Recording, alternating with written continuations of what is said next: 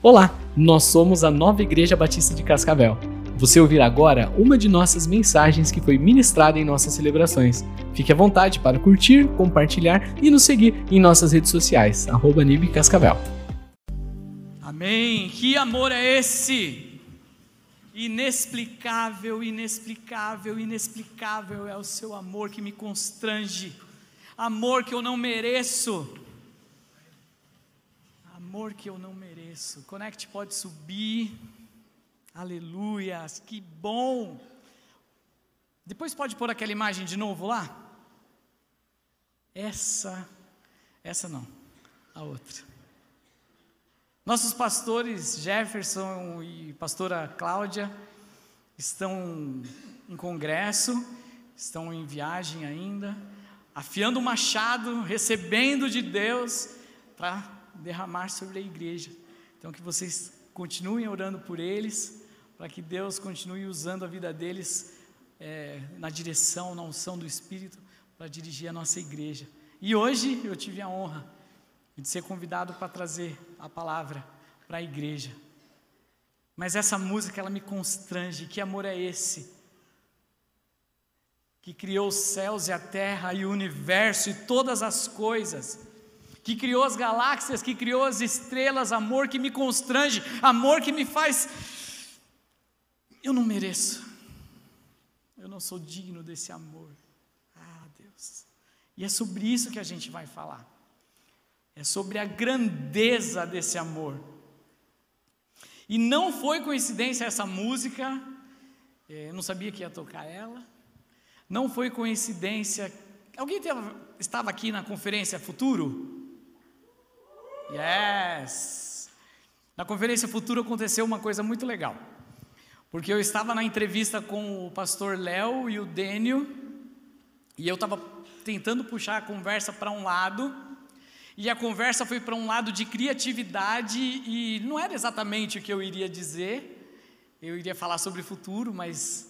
E naquele momento que a conversa foi para criatividade, Deus confirmava no meu coração: é essa mensagem na próxima vez que você for levar, que você deve trazer. E aí eu não sabia que eu ia trazer a mensagem hoje, mas Deus já tinha confirmado no meu coração. Esse amor aí, ó, que criou os céus e a terra, que está lá em Gênesis, capítulo 1, versículo 1. No princípio, Deus criou os céus e a terra. A terra era sem forma e vazia. Aliás, deixa eu colocar ali a minha projeção. Pode colocar. A terra era sem forma e vazia. Trevas cobriam a face do abismo e o Espírito de Deus se movia sobre a face das águas. E disse Deus: haja luz e houve luz. Amém? Quando eu vejo aquela imagem do universo que estava ali. Antes daquilo, um passo antes, você consegue imaginar a magnitude daquilo? A dimensão daquilo tudo? Antes daquilo era tela preta. Antes daquilo nada havia. Antes daquilo era vácuo. Antes daquilo era o silêncio. Antes daquilo era o caos. Nada havia. Mas Deus escolheu uma forma de se apresentar a nós. Deus poderia ter escolhido diversas formas para se apresentar. Ele podia escolher diversas formas para aparecer para nós como Deus. Mas ele cuidadosamente, ele escolheu a forma de um Deus criador. É como se ele dissesse para nós assim: Seres humanos, saibam isso de mim. Eu sou Criador. A primeira forma de Deus amar o mundo foi criar. A primeira forma de Ele demonstrar amor por mim e por você foi criar. Eu quero dizer que hoje você vai ser chamado para criar. Estão preparados? Vamos caminhar junto? Vamos criar com Deus?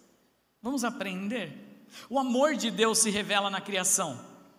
E a criação é uma forma de Deus se relacionar e se comunicar com a gente, se comunicar com o homem. Criar é uma parcela do caráter de Deus. É uma parcela. Deus é um Deus criativo. Deus é um Deus empreendedor. Todos nós, em algum momento, empreendemos em nossas vidas num novo curso, num novo projeto, num novo passo. Na sua família, você entrou na sua família. Isso é um novo projeto, isso é um novo empreendimento. Na sua escola, eu já empreendi.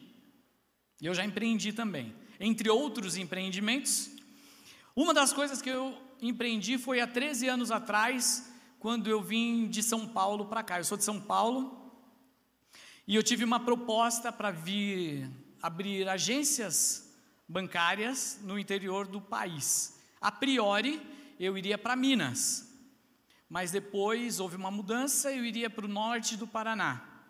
Novas mudanças, acabei parando no sudoeste do Paraná. E o plano do empreender era muito simples: você vai abrir agências, e se isso der certo, as promoções vão ocorrendo.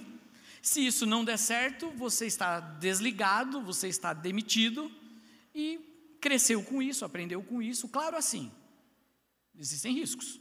E esse é o risco. Se não der certo, a amizade é a mesma, você cresceu, a instituição também aprendeu com esses erros e aí valeu a amizade. Deus, no processo dele de criação, ele sabia dos riscos que ele estava correndo. especialmente com relação à criação do, do homem. Deus ele não é linear como a gente. A gente enxerga uma linha do tempo. Deus ele é onisciente. Tem três atributos de Deus: a onipresença, a onipotência e a onisciência. Ele consegue ter o panorama detalhado de tudo que vai acontecer e ele já sabia. Olha o que, que a Bíblia diz. Ah, aqui. Gênesis 3, do 1 ao 5. Ora, a serpente era o mais astuto de todos os animais selvagens que o Senhor tinha feito. E ela perguntou à mulher: Foi isso mesmo que Deus disse? Não comam nenhum do fruto das árvores do jardim? Respondeu a mulher: Podemos comer do fruto das árvores do jardim, mas Deus disse: Não comam do fruto da árvore que está no meio do jardim, nem toquem nele, do contrário, vocês morrerão. Disse a serpente à mulher: Certamente não morrerão. Deus sabe que no dia que dele comerem, os seus olhos se abrirão, e vocês, como Deus, serão conhecedores do bem e do mal. A serpente foi tão astuta que ela pegou a verdade, distorceu a verdade, e a mulher, naquele momento, caiu. Ali entrou todos os males da humanidade. E você pode até dizer: Pô, Renatinho, você acha que você está pregando para kids? Eu já sei essa história. Afinal, a primeira vez que eu li a Bíblia, eu abri em Gênesis ou em Apocalipse. E eu já sei tudo isso. Mas eu vou pedir uma oportunidade de você construir junto comigo. E ali, na queda do homem em Gênesis 3, entrou todos os tipos de males. Entrou as cobiças, as concupiscências, a inveja, as doenças e todo o mal da humanidade entrou ali com a queda. Os afetos, os afetos distorcidos.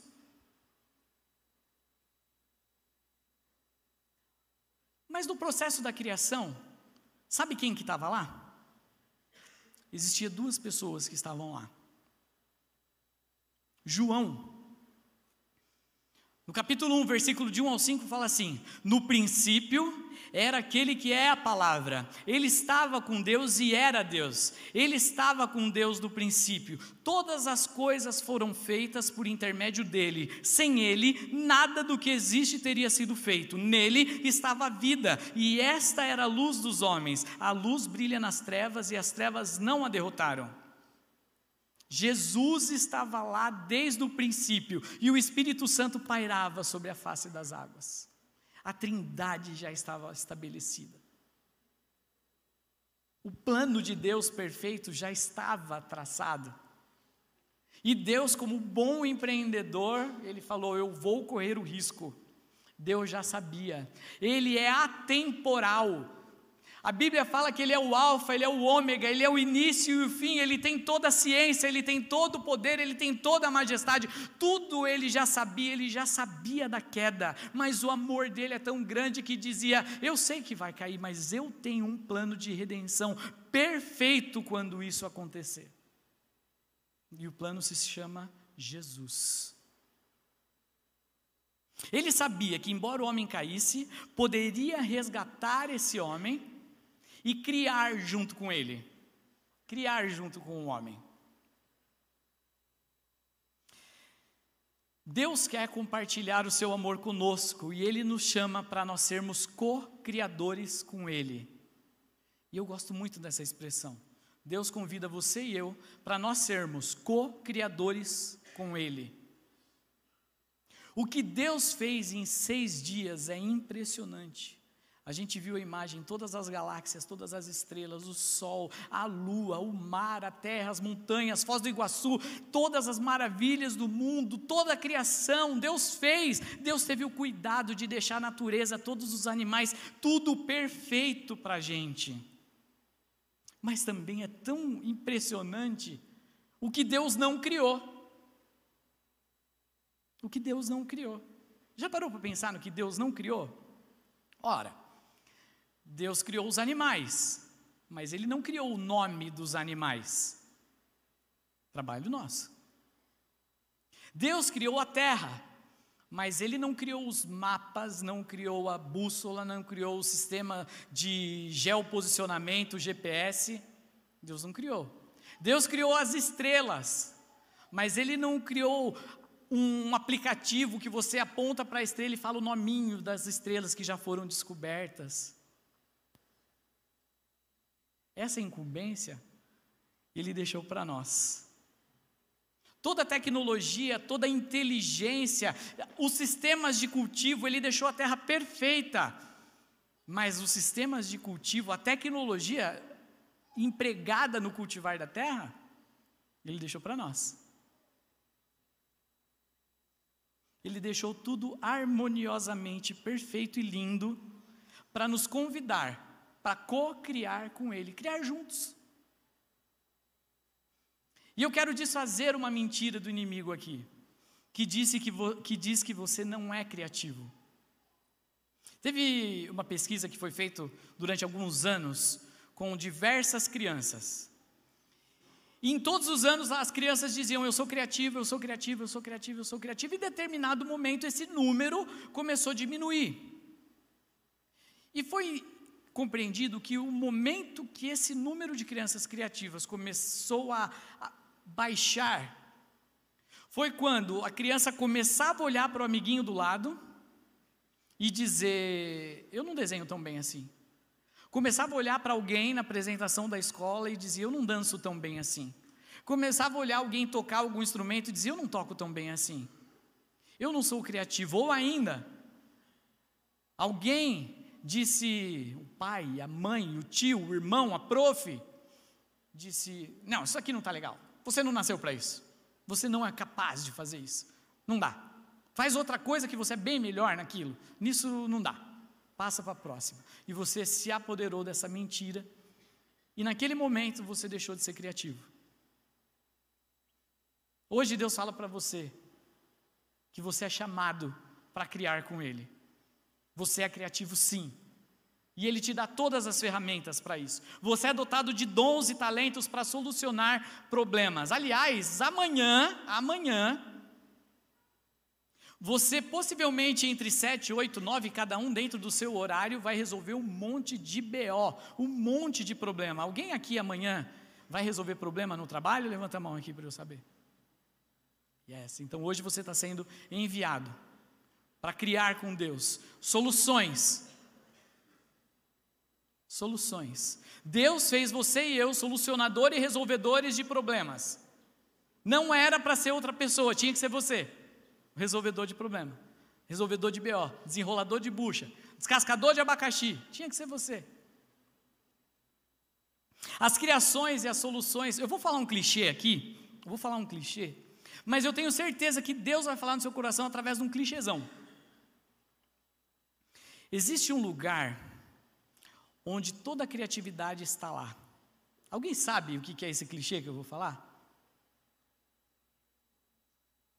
Cemitério. Lá estão todos os livros, os melhores que não foram escritos. Lá estão as melhores músicas, as melhores peças, as melhores obras que nunca foram publicadas. Lá tem as maiores empresas que revolucionariam o mundo que não foram tiradas do papel. Eu perdi meu pai o ano passado. E eu já vi o meu pai criar pelo menos três empresas. Foram muito mais, mas me vem à memória três empresas. Ele criou uma ótica. E ele era bancário e ele criou uma ótica junto com meu tio, e eles fizeram todo o plano de negócio, inclusive a ótica ia ter uma fábrica de armação. Em outro momento, ele criou uma, aqui vocês chamam de chapeação, uma funilaria para consertar carro. Ele chegou a comprar o compressor de tinta, já sabia pintar, sabia soldar, sabia fazer tudo isso. Mas nenhuma dessas empresas saíram do papel. Elas foram até um certo ponto. Deus chama você para resolver problemas e criar com Ele. Mas, mesmo sabendo de todo risco, Deus ainda insistiu e criou o homem. Vamos junto? Então o Senhor Deus formou o homem do pó da terra e soprou em suas narinas o fôlego da vida, e o homem se tornou ser vivente. Naquele momento, Deus nos deu o trabalho. O primeiro trabalho que Deus nos deu foi nome para os animais, cultivar a terra cultivo e nome para os animais. Já era um baita de um trabalho, porque vieram todos os animais se apresentar, vieram todas as aves se apresentar, e, e o homem Adão precisava dar um nome para todo mundo, precisava cultivar a terra, e isso era a forma de adoração do primeiro homem. Com a queda e com o pecado, houve um problema. Deixa eu mostrar Gênesis aqui. O Senhor Deus colocou o homem no jardim do Éden para cuidar dele e cultivá-lo. Essa era a forma de adoração do primeiro homem. E eu quero falar para você que o seu trabalho é uma forma de adoração a Deus. As soluções que você cria lá no seu trabalho é a forma de adoração a Deus. Mas aí tem um cuidado gigantesco que você tem que tomar, porque a sua adoração ela pode se tornar um ídolo. E você ficar tão envolvido no seu trabalho que ele deixa de ser adoração, a roda inverte e ele passa a ser o seu ídolo. Eu sei o que eu estou falando. E aí, a sua família passa a ser o segundo lugar,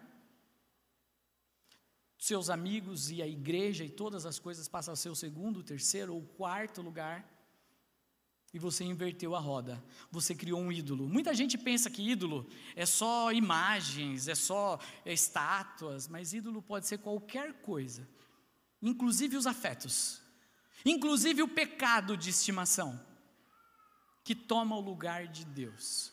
Tudo que toma o lugar de Deus, ele é um ídolo. Tudo que você ama mais. E todo ídolo tem que ser derrubado e cair por terra em nome de Jesus. Amém? Então o meu trabalho e o seu trabalho, ele é ativo e ele glorifica a Deus. Lutero e Calvino e outros líderes do século XVI, ele pensava da seguinte forma: era um pensamento. Todo trabalho, até o trabalho secular, é um chamado, tanto quanto de um pastor ou de um padre. Todo trabalho, ele é um chamado, tanto quanto o de um pastor ou de um padre. Dave Gibbons, da DC Comics, quem é mais nerd aí, pode é, lembrar dele, da DC. Ele fala assim: o maior chamado não é ser pastor, mas se tornar o que Deus te chamou para ser, a saber, uma pessoa glorifica a Deus em tudo o que faz. Essa frase do, do Gibbons, ele é quase uma paráfrase de 1 Coríntios 10, 31, que diz: assim, assim, quer vocês comam bebam ou façam qualquer outra coisa, faça tudo para a glória de Deus. Tudo para a glória de Deus. O seu trabalho pode ser uma expressão de louvor a Deus. O seu trabalho pode dar sentido de propósito quando você decide amar a Deus e servir as pessoas. Aliás, você foi feito para isso, para amar a Deus e servir pessoas. Esse é o propósito que todo mundo paga fortunas para descobrir o seu propósito de vida. Esse é o propósito: amar a Deus e servir pessoas. Você pode ser luz onde quer que você esteja, sendo um cristão justo e amoroso aonde você está servindo. Que o seu trabalho não seja peso, e sim ministério. Sirva a Deus lá. Faça o melhor. Crie junto. Contribua com o Criador. Atenda a princípios básicos. E quando eu falo princípios básicos, é básico. Tratar bem o funcionário. Ser respeitoso com o patrão. Tratar bem os clientes tratar bem quem chega no negócio, trazer soluções honestas, não matar tempo de trabalho. Olha que que a sua empresa e a minha empresa e o meu empreendimento, aonde eu estou servindo, adote boas práticas. Me lembro de uma empresa muito importante que ela mede a satisfação do colaborador dentro do seu negócio. É, tem uma empresa que faz isso, é a GPTW. Vou fazer até um merchan grátis. E ela mede a satisfação do seu colaborador. Como que você está servindo o seu colaborador dentro da sua empresa? Ele está sendo bem tratado? Ele tem orgulho? Ele ama trabalhar naquele lugar? Ele se sente respeitado naquele lugar onde você empreende? Você se sente respeitado? Você respeita as pessoas dentro do seu ambiente de trabalho? Porque Deus tem nos colocado em todos os lugares da sociedade. E nós somos os promotores do reino de Deus. Nós somos Jesus lá. Nós somos o Cristo lá. A gente escolhe as nossas carreiras muitas vezes por paixões ou por dinheiro. Por dons ou paixões, outras vezes por dinheiro. Mas a gente poderia e tem que pensar em, em, na nossa carreira como um dom um chamado. Deus me chamou para estar ali. Eu sempre trabalhei com, com pessoas, eu sempre trabalhei com pessoas. Nos últimos 18 anos, o palco era uma agência. Mas nesses tantos anos que eu trabalho com pessoas, o objetivo era tratar bem, trazer conhecimento, educação financeira, realizar sonhos, trazer é, a, a, solução de problemas daquelas pessoas. Podia ser no telemarketing, onde eu já atuei, podia ser no, nos bancos, onde eu já trabalhei. O propósito era servir a Deus e amar pessoas. Timothy Keller, que é o, um autor bem conhecido, ele fala assim: o dom da competência. Se fizermos bem o que nós fazemos, assim nós refletimos bem a Deus. Se a gente fizer bem o que nós fazemos, a gente reflete bem a Deus. Se a gente fizer mal o que a gente faz no nosso trabalho, a gente reflete mal a Deus. O nome disso que ele deu é dom da competência. Que você receba o dom da competência, de fazer bem e mostrar Deus em tudo o que você coloca a mão. A empregada, quando limpa o chão, ela reflete Deus e Jesus. Não é porque ela limpa o chão cantando hinos de louvores mas ela reflete o amor de Deus, porque Deus ama um chão limpinho. O sapateiro, ou qualquer outro trabalhador, ele louva a Deus não é porque ele desenha cruzinha ou versículo na sola do sapato. Ele louva a Deus com o seu trabalho, porque Deus ama que a gente use um sapato de qualidade. Todos os lugares onde você está inserido, você pode mostrar o amor de Deus, você é chamado para mostrar o amor de Deus. Mas eu tenho uma notícia para você também. A notícia, às vezes, ela não é tão boa. Você vai fracassar. No meio do caminho, você vai fracassar. Você vai errar. Entende que, entenda que no fracasso faz parte do processo. Faz parte do processo. Nos últimos 18 anos, eu venho trabalhando no mercado financeiro. E eu já fracassei. Eu já fiz uma análise de crédito, peguei o dinheiro do investidor, apliquei em quem estava precisando e já tomei calote. Eu já fracassei na minha análise. Eu já demiti pessoas. Eu também já fui demitido. Eu já subi no cavalo encilhado e aproveitei uma boa oportunidade mais uma vez ou outra, ou algumas vezes o cavalo passou e eu fiquei para trás. Eu quero falar para você que você vai fracassar no processo. Mas de maneira alguma você vai ser um fracassado. Hoje eu sou o responsável pela comunicação da igreja e você vê o Nova News ali. E eventualmente você já viu um erro de português, você já viu uma fala, um volume, alguma coisa. Naquele momento eu fracassei. Mas eu estou longe de ser um fracassado. Eu quero dizer que você vai fracassar. Mas se você atender a princípios importantes de amor e louvor a Deus no ambiente da onde você está inserido, em todos os ambientes da sociedade, como um resolvedor de problemas, e o seu trabalho não é um ídolo, mas é uma forma de louvor a Deus, você vai fracassar, mas você não vai ser um fracassado. Amém? Tem um cara que o nome dele é Tom Brady. Alguém já ouviu falar dele? Ele é o marido da Gisele Bündchen. O cara não é fraco. Eu não gosto muito de futebol, mas ele ele joga, ele é, um, ele é o quarterback dos Patriots, que é um time lá dos Estados Unidos de futebol americano. Esse cara tem 63,5% de acertos. Vamos arredondar para cima? Vamos dar uma bola para ele? Ele tem 70% de acertos.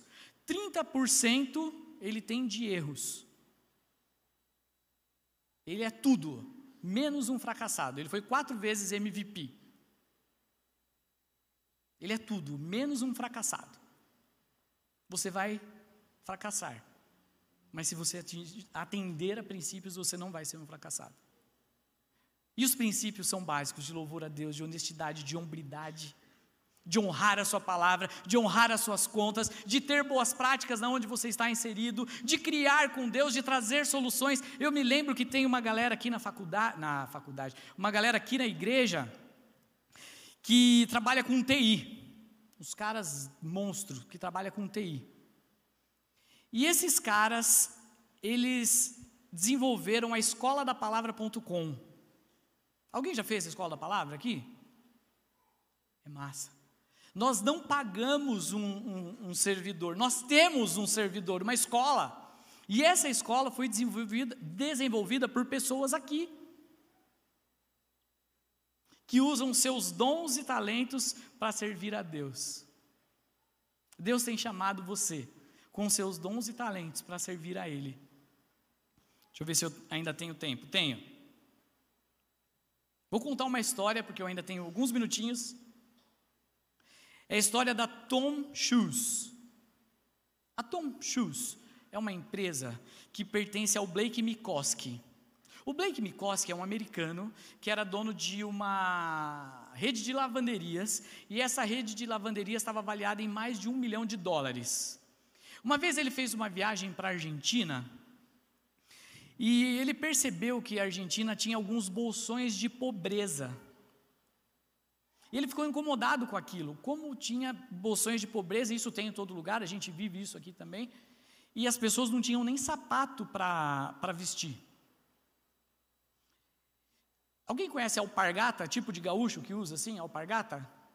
Beleza, né? Então estamos equalizados. Ele voltou para os Estados Unidos, vendeu a empresa dele de lavanderia, se conectou com algumas pessoas para aprender sobre esse calçado, alpargatas e tal, e o plano de negócio que ele criou foi a Tom Shoes. Ele criou um, um negócio que a cada alpargata vendida nos Estados Unidos, um, uma outra alpargata seria doada na Argentina.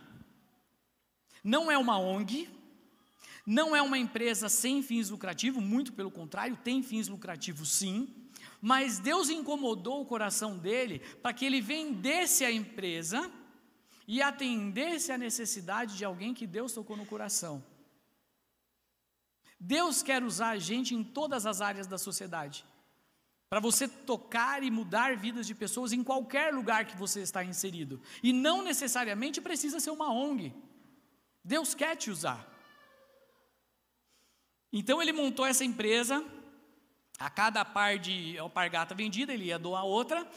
Hoje, mais de 60 milhões de par de sapato já foi doado. E a nova empresa dele, que é a Tom, essa empresa existe, vocês podem procurar na internet, se caso é, é verdadeiro. Ele já está avaliado em mais de 625 milhões de dólares. Uau! Qual é a ideia? O que Deus tem colocado em suas mãos que não saiu do papel. Eu não estou dizendo que é para você sair daqui fazendo loucura. Não, eu estou dizendo para você que você precisa submeter tudo a Deus e criar junto com Ele. Ele quer, Ele quer te ajudar a criar, Ele quer que você faça da sua cidade, do seu bairro, do planeta onde a gente vive, da sua igreja, desse lugar um lugar melhor. Alguém tirou a ideia do papel e falou: Nós estamos vivendo uma pandemia, vamos criar a escola da palavra. Pastor Jefferson falou: Yes, vamos. E hoje nós temos uma escola. Coloque o seu propósito em Deus, use seus dons para Ele, sirva a Deus, seja voluntário, faça ministérios. Eu quero falar que todo mundo que é ocupado tem um tempo na agenda, mas o desocupado não tem tempo para nada, não dá. Sabe por quê? Porque quem é bom em desculpa não é bom em nada mais. Ele não consegue um tempo na agenda, porque ele é muito ocupado para não fazer nada. E o pastor Jefferson fala uma frase que é muito legal, que ele fala que o homem mais ociosidade é igual imoralidade. Então ele não cria, ele não serve, ele coloca o seu trabalho no lugar errado e talvez caia em pecados que não deveria cair. Hoje você tem sido chamado para criar com Deus. Você tem sido chamado não é para enterrar os seus talentos, mas para aplicar no reino de Deus e no trabalho com Ele. Deus está te chamando para criar soluções na sua empresa, no seu setor, no seu ambiente, na sua área, e eu não sei qual é, na sua escola, na sua faculdade, no seu colégio. Você sabia que muitos avivamentos começaram em escolas? Muitos avivamentos começaram na faculdade com processos de evangelismo. Dois, três que juntaram ali, começaram a evangelizar, tocar um violão, falar uns versículos na hora do intervalo e o avivamento veio. Deus quer encontrar a gente trabalhando. E que o seu trabalho não seja um ídolo, mas seja um louvor.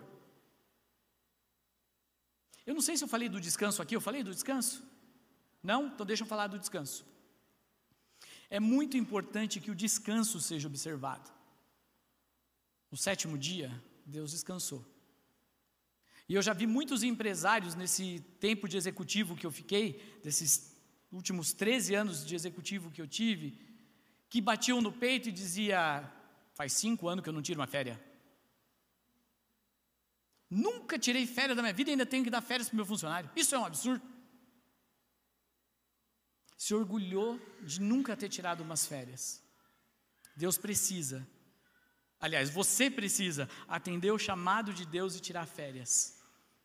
Para que Deus renove as suas ideias, renove a sua mente, para que Deus te dê o descanso necessário e você consiga criar mais e produzir mais junto com Ele. Se dê, não é luxo, não, atenda esse mandamento do descanso. Tira um dia na semana, tira uma vez por ano, eu trabalho com adolescentes e o que a gente vê de filhos órfãos, de pais vivos, não está escrito. Eu dou o celular e terceirizo a educação. Eu dou um dinheirinho e calo a boca. Eu dou não sei o quê e tchau. E a família fica. Ei, o trabalho é muito importante, Deus quer te ver trabalhando.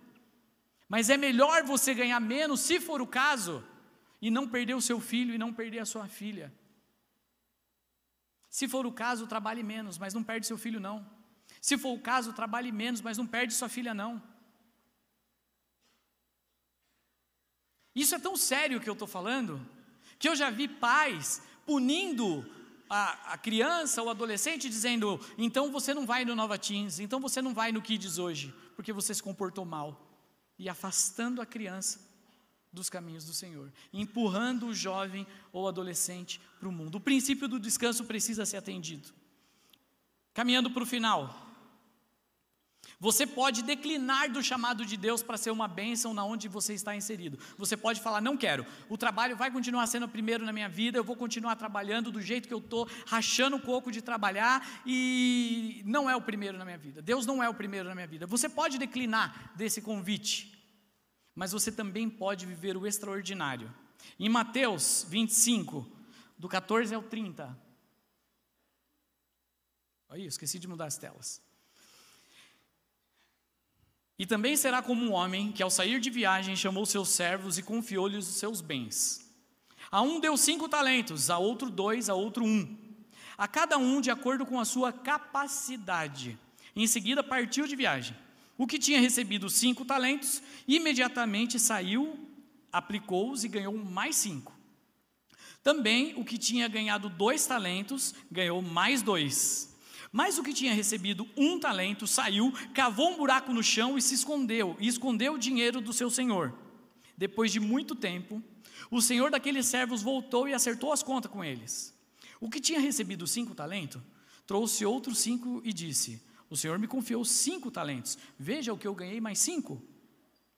E o Senhor respondeu: Muito bem, servo bom e fiel. Você é fiel no pouco, eu porém sobre o muito.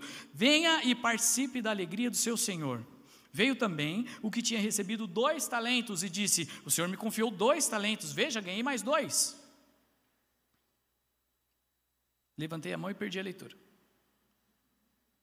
Sim, o Senhor me confiou. Ah, e o Senhor respondeu: Muito bem, servo bom e fiel. Você foi fiel no pouco, eu o porei sobre o muito. Venha e participe da alegria do seu Senhor. Por fim, veio o que tinha recebido um talento e disse: eu sabia que o Senhor é um homem severo, que colhe onde não plantou e junta onde não semeou. Por isso eu tive medo, saí e escondi o meu talento no chão. Veja aqui o que lhe pertence. E o Senhor respondeu: servo mau e negligente. Você sabia que eu colho onde não plantei e junto onde não semeei? Então você deveria ter confiado o meu dinheiro junto aos banqueiros, para que quando eu voltasse eu recebesse de volta pelo menos os juros. Tirem o talento dele e entrega o que tem dez, pois a quem mais, pois a quem tem mais será dado e terá em grande quantidade, mas a quem não tem, até o que tem lhe será tirado. Lance fora o servo inútil nas trevas, onde haverá choro e ranger de dentes. Hoje você tem sido chamado para criar com Deus. Não enterre o seu talento. Você tem soluções aí dentro dessa cachola para sua empresa, para onde você está inserido. Bota isso para quebrar em nome de Jesus. Sirva aqui na igreja, tem mais de 50 ministérios para você servir. Bota para quebrar. Para que naquele dia você não desenterre, meu tempo acabou. Desenterre o seu talento e fale, eu estava com medo. A, a banda já pode subir já?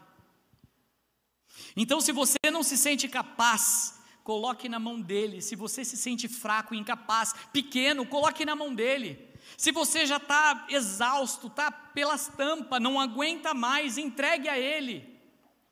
Se você está com medo, se você tem decisões que precisam ser tomadas, se chegue a Cristo hoje e entregue as suas decisões, troque o fardo, entregue o seu fardo pesado e receba o fardo de Jesus, que ele é leve e suave. Quem não serve, não serve. Se você não serve, se você não servir o próximo, se você não servir a Deus, se você não servir a, a, a, ao ambiente, à comunidade onde você está inserido, a essa igreja, aos irmãos na fé, se você não serve, você não serve. O pastor Gera, lá da igreja, o pastor de jovens lá da igreja do amor, ele fala assim: se você não serve, você não serve para nada. Ele já é mais radical que eu. Mas eu falo para o Teams: sirva, porque se você não serve, você não serve. E entregue todo o seu trabalho, toda a sua vida e todos os seus sonhos a Ele. Eu vou finalizar, antes de orar, com este versículo que diz: consagre ao Senhor tudo o que você faz, e os seus planos terão bom êxito. Consagre tudo o que você faz. Que isso não seja um ídolo na sua vida, que isso não seja um peso na sua vida. Consagre tudo, entrega tudo a Ele, e os seus planos terão bom êxito A gente vai orar em seguida, amém?